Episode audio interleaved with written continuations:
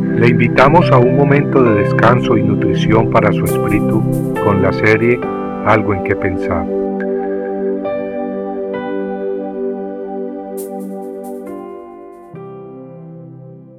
Tú formaste mis entrañas, tú me hiciste en el vientre de mi madre, te alabaré, porque formidables, maravillosas son tus obras, estoy maravillado. David entendía que Dios lo había creado con mucha sabiduría, maravillosamente, tal como lo expresa en el Salmo 139.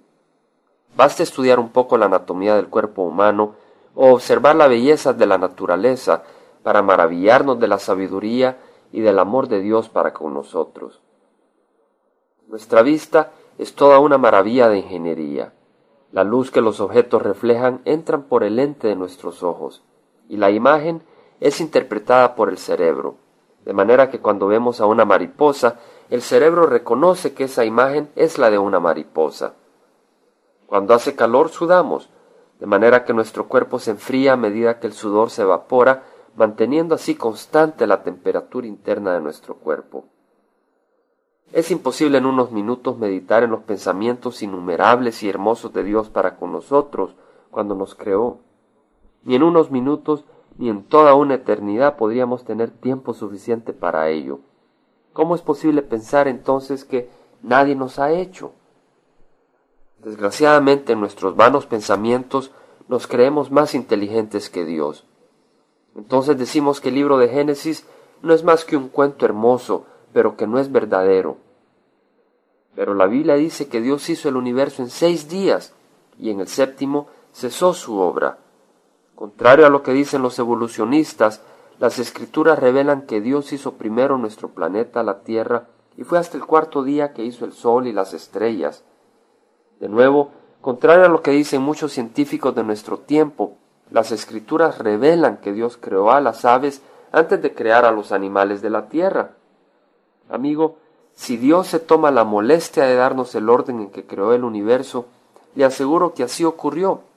No importa que algunos científicos y profesores de este tiempo no lo crean, y es que los hombres nos equivocamos, mas Dios nunca se equivoca. El corazón del hombre es engañoso, y yo le aseguro que la teoría de evolución, la idea de que el hombre es resultado de accidente y no de la creación directa de Dios, es un engaño plantado por Satanás mismo. Cada día hay más profesores y científicos que se están dando cuenta que la teoría de evolución no es correcta se están dando cuenta que el mundo que nos rodea concuerda con la historia de Dios en el libro de Génesis. Por ejemplo, la cantidad enorme de fósiles que encontramos por todo el mundo concuerda con la historia del diluvio universal en tiempos de Noé, según leemos en la Biblia. En Génesis 1.31 leemos que vio Dios todo lo que había hecho, y he aquí que era bueno en gran manera. Y fue tarde y la mañana el sexto día. Sí, la creación de Dios era buena en gran manera. No había muerte, no había desorden, todo era hermoso. Pero un día Eva creyó la mentira de Satanás, y entonces el pecado entró a nuestro mundo, y con ello la muerte.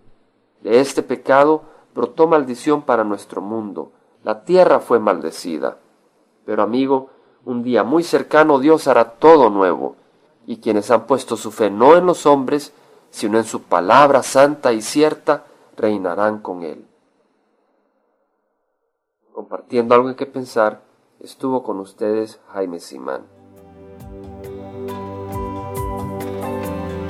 Si usted desea bajar esta meditación, lo puede hacer visitando la página web del Verbo para Latinoamérica en www.elvela.com.